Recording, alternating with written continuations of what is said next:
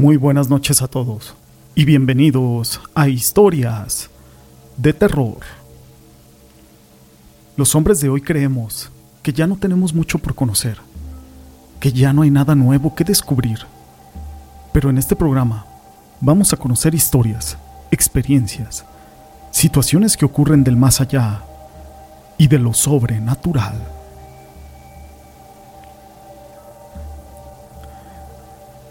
Según la tradición bíblica, y algunos dirían que esto tan solo es un mito, el rey Salomón, que fue el tercer y último rey del antiguo Reino Unido de Israel, era famosamente reconocido por su sabiduría, pero no solo por eso. Durante su reinado, Salomón controló las rutas comerciales que salían de Dom, Arabia, India, África y Judea, y construyó una red elaborada y rentable de alianzas y aunque estas alianzas, la mayoría eran cimentadas por cientos de esposas y concubinas que él tenía, llegó a ser conocido o reconocido como el rey más sabio hasta el día de hoy. Pero todo esto no es relevante sin una historia. Mi nombre es José Llamas y te presento el rey Salomón.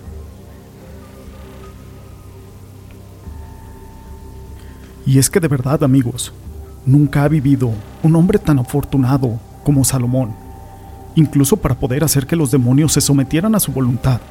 Y Dios le dio la habilidad de convertir ese poder de esos demonios en un poder que trabajara en beneficio de los hombres.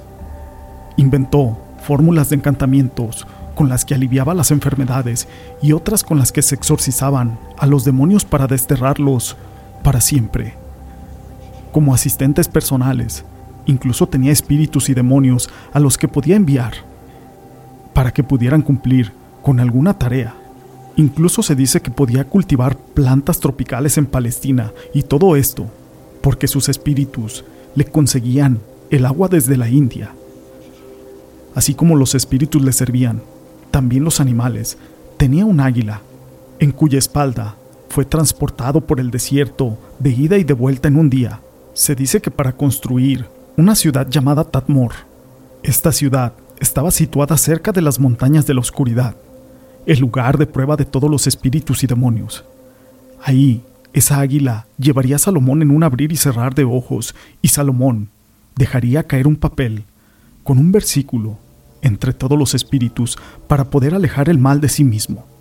Entonces, aquella águila reconocería las montañas de la oscuridad hasta que hubiera visto el lugar en el que los ángeles caídos, Asa y Asael, yacen encadenados con grilletes de hierro, un lugar que nadie, ni siquiera un pájaro, puede visitar.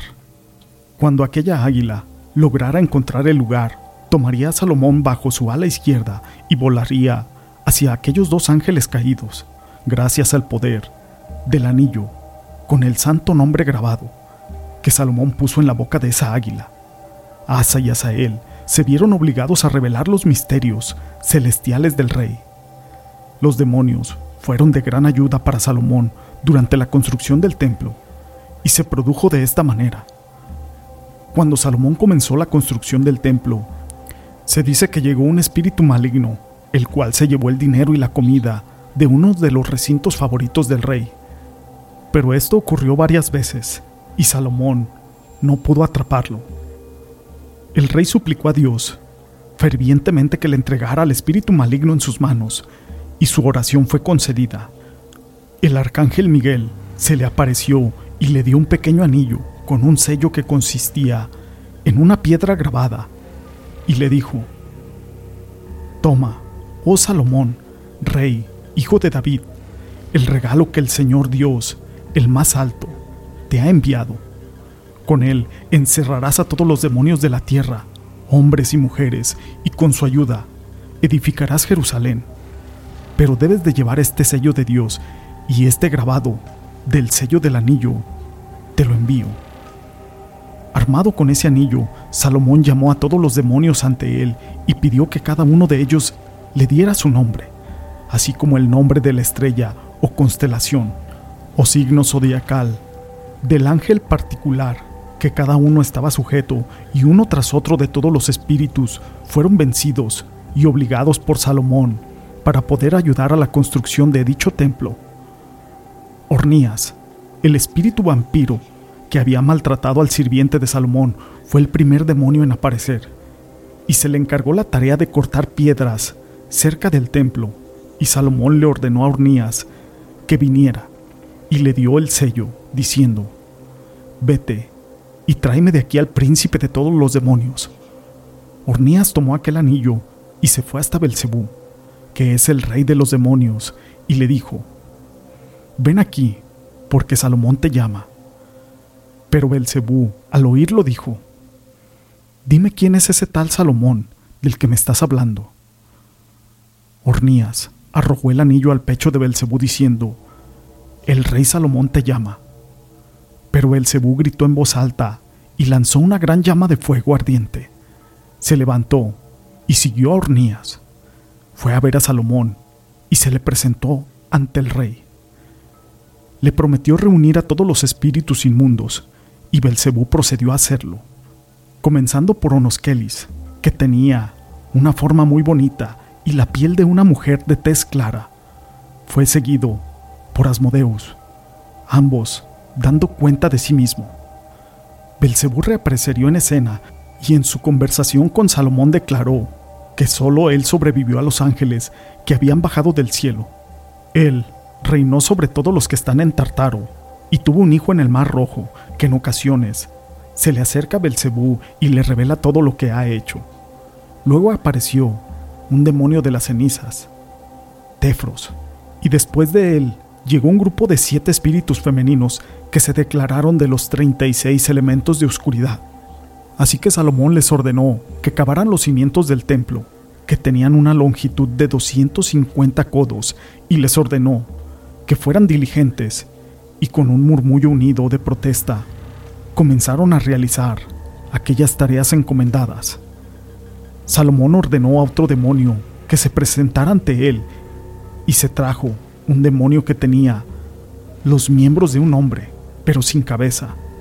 El demonio le dijo a Salomón, me llaman envidia, porque me encanta devorar cabezas, deseando tener tan solo una para mí, pero la verdad es de que no como lo suficiente, y estoy ansioso de tener una cabeza como la que tú tienes.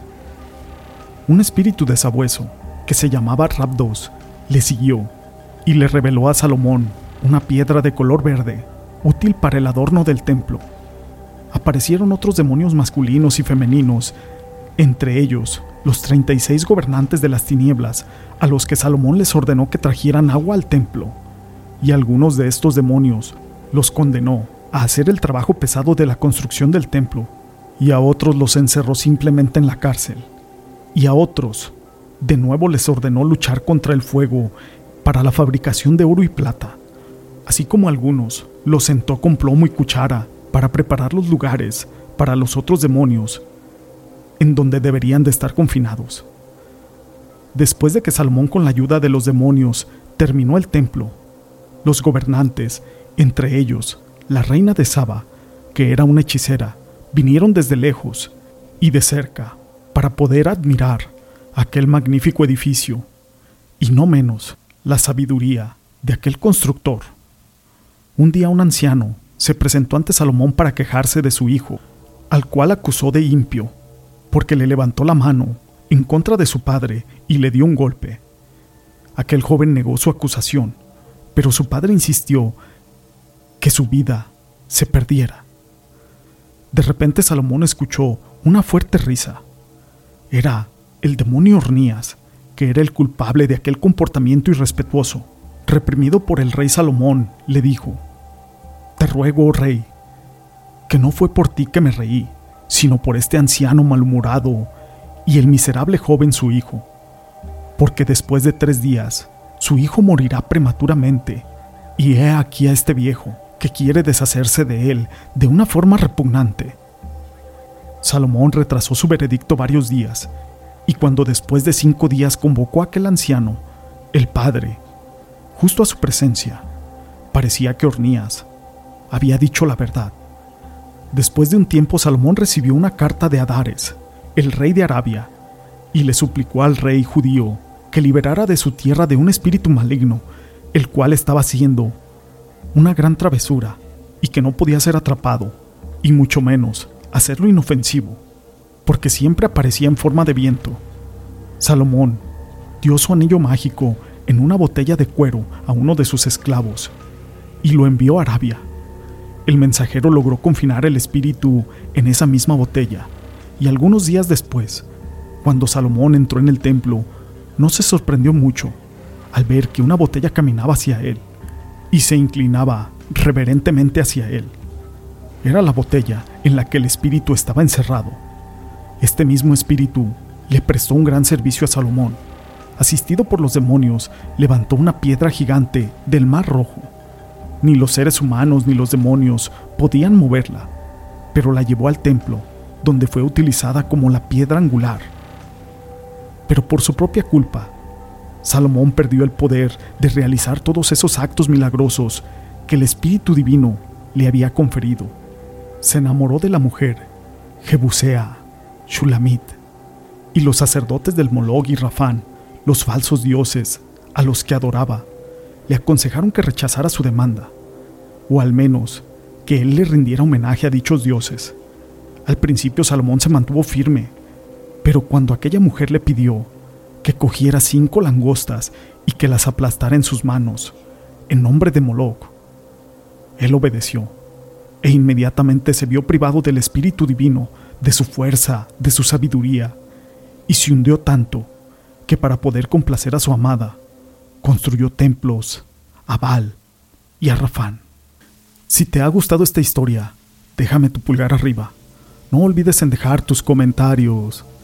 Y gracias por ser parte de este canal.